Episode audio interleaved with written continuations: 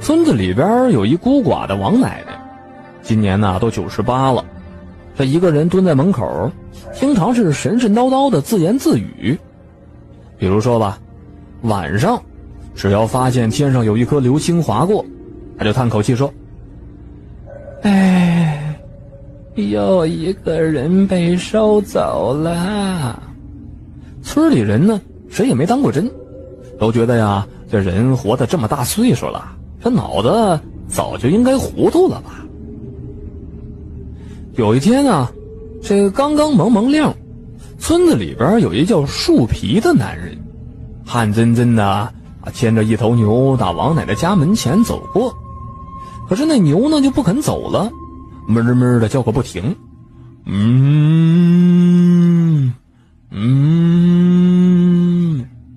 树皮使劲的用手里边的柳条抽打牛屁股，叫你懒你就懒吧，待会儿老子把你杀了，过个肥年。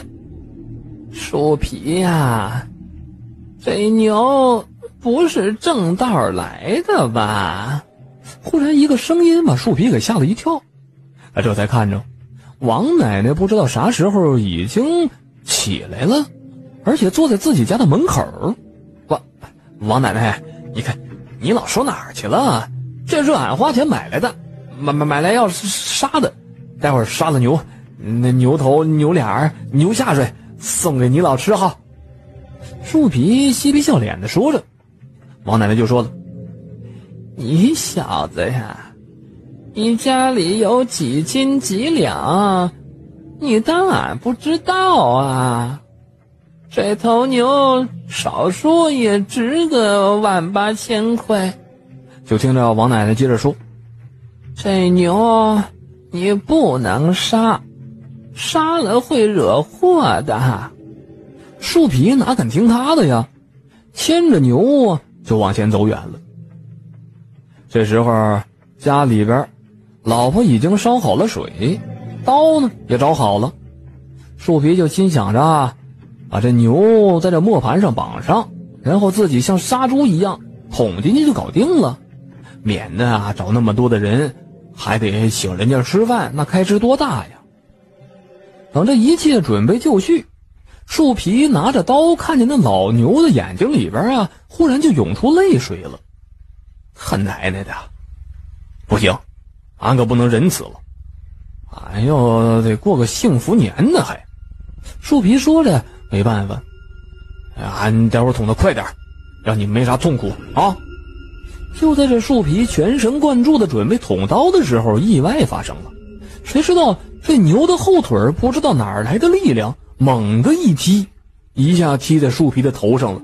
这树皮一下就被蹬倒在地，吓得树皮老婆啊嗷嗷直叫唤，啊尖叫着跑上了王奶奶家。他想起了树皮当玩笑话讲的王奶奶说不能杀这牛的事儿了。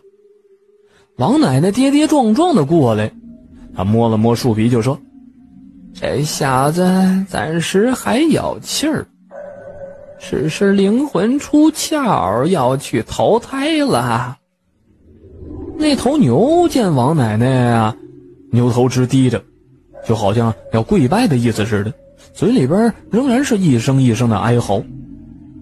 王奶奶过去摸了摸牛的肚子，阿弥陀佛，怪不得这牛急呢，原来是怀了孕了。你说这树皮，人穷咱不能志短啊，怎么偷了怀孕的牛还要杀呢？这是命中该有一劫呀！他跟树皮媳妇说。你带俩小孩子过吧。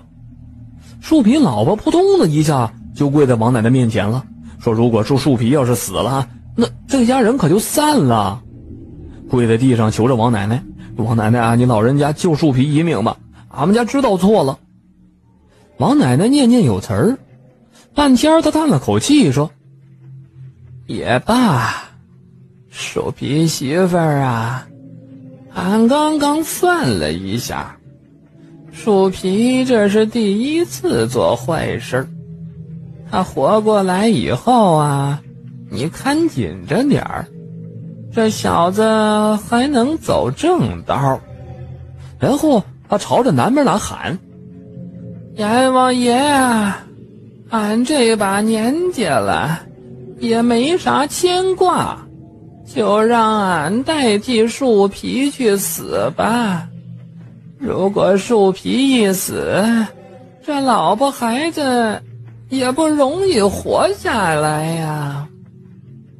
这事儿啊，都是大家所传的，也不知道是真是假。”不过后来，据树皮说啊，他醒来以后，听老婆说了这事儿，赶紧的把牛给人牵了回去。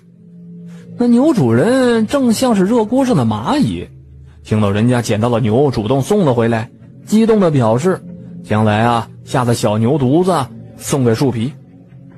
树皮还带着愧疚到王奶奶家去拜谢，可是发现王奶奶收拾的干干净净，躺在床上。早就已经没了气儿了。王奶奶出殡那天，这树皮呀，像是个孝子一样披麻戴孝，哭得死去活来。村里人都奇怪的说呢，说这王奶奶呀，这是人老成精，本来就有一些神神兮兮的，他这一死，竟然托生到了树皮的身上了。要不然，你说这非亲非故的。那树皮为啥给他哭得稀里哗啦的、撕心裂肺的呀？不过啊，后来有一件事还真让王奶奶说着了。这树皮勤勤恳恳、兢兢业业，最后确实是啊，做下了一番成就，也让家人过上了好日子了。